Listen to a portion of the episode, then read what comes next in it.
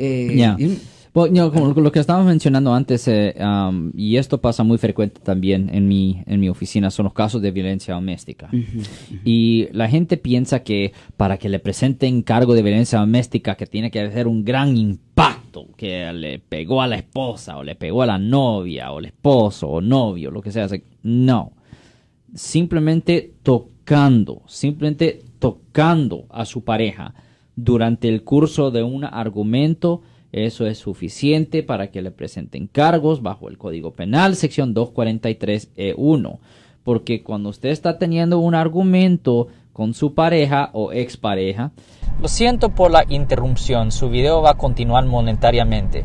Solo voy a mencionar que si usted ha sido acusado por haber cometido cualquier delito aquí en el área de la Bahía Norte, California, por favor no se espere, llame el nuevo teléfono que ven en la pantalla o llame para hacer una cita inmediatamente al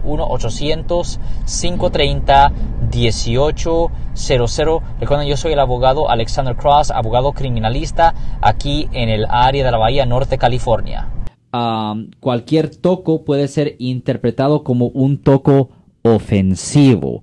El toco no tiene que ser dañino, simplemente tiene que ser un toco ofensivo. Cuando, estoy, cuando yo uso la palabra toco, estoy diciendo literalmente un toco. Por ejemplo, hay hombres que me dicen, ah, yo no la toqué, yo simplemente la empujé. Y Ya, para que la empujaras, ah, fueran, eh, fue necesario que la tocaras.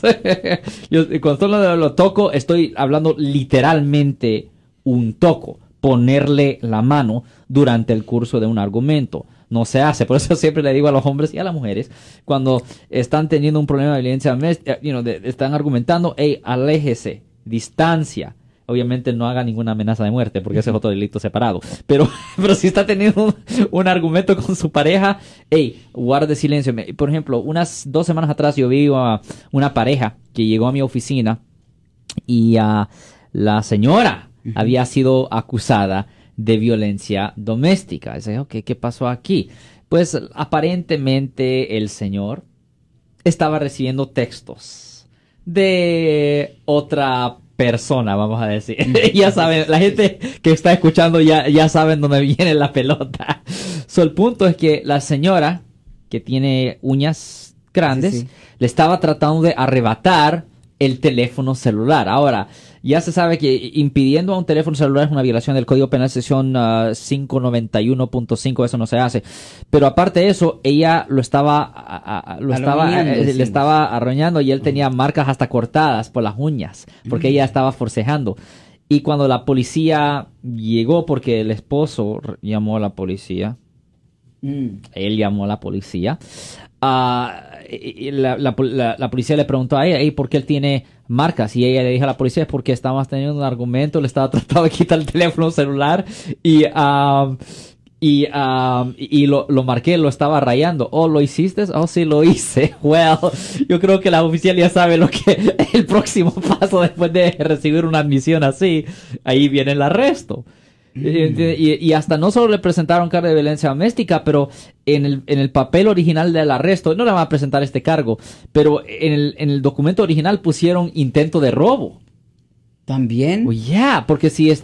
Porque Aunque si sea el- del esposo. el- No, porque si una persona está en posesión del teléfono O sea, el celular... teléfono es mío. Yeah. Sí. Y si mi esposa lo quiere, me lo quiere quitar, incluso eso ya es. Ok, si una de- persona tiene posesión legal de la propiedad, Sí. por ejemplo, si tiene permiso del dueño, el dueño incluso no puede usar fuerza o intimidación para quitarle la propiedad. No es necesario ser dueño de la propiedad.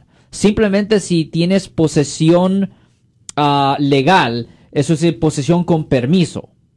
Eso es suficiente. Una persona puede ser, puede ser acusada de robar su propia propiedad. Eso se ve común, por ejemplo, en situaciones donde una persona deja su vehículo a un sitio de reparaciones, a un a no dealer o puede ser a un body shop, taller, y por una razón u otra, eh, y este fue un, un ejemplo clásico que se discutió en la escuela de leyes. Eh, por una razón u otra, el body shop se estaba tardando mucho tiempo y el hombre llegó y en la noche con una llave extra y entró y se llevó el vehículo.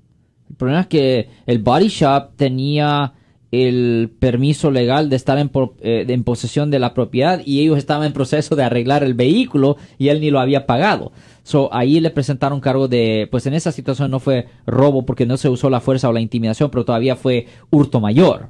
Pero sí, una persona De puede la ser acus- misma propiedad. Ya, usted puede ser, Wow. solo porque ah, usted es el dueño de la propiedad, eso no lo zafa a usted de, de robar su propia propiedad. Tú puedes robar tu propia propiedad.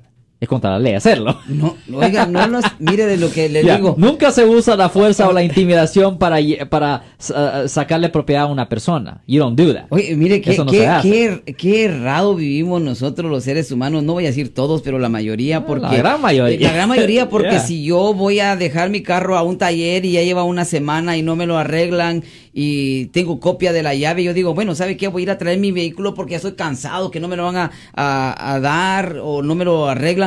O sea, qué, qué, qué equivocado vivimos. yeah, yeah, porque yeah. podemos ah, podemos ser acusados de, de, de hurto, dice el abogado, Oh, yeah. de nuestra propia eh, propiedad. propiedad. Ya, hey, Eddie, Si les gustó este video, suscríbanse a este canal, aprieten el botón para suscribirse y si quieren notificación de otros videos en el futuro, toquen la campana para obtener notificaciones.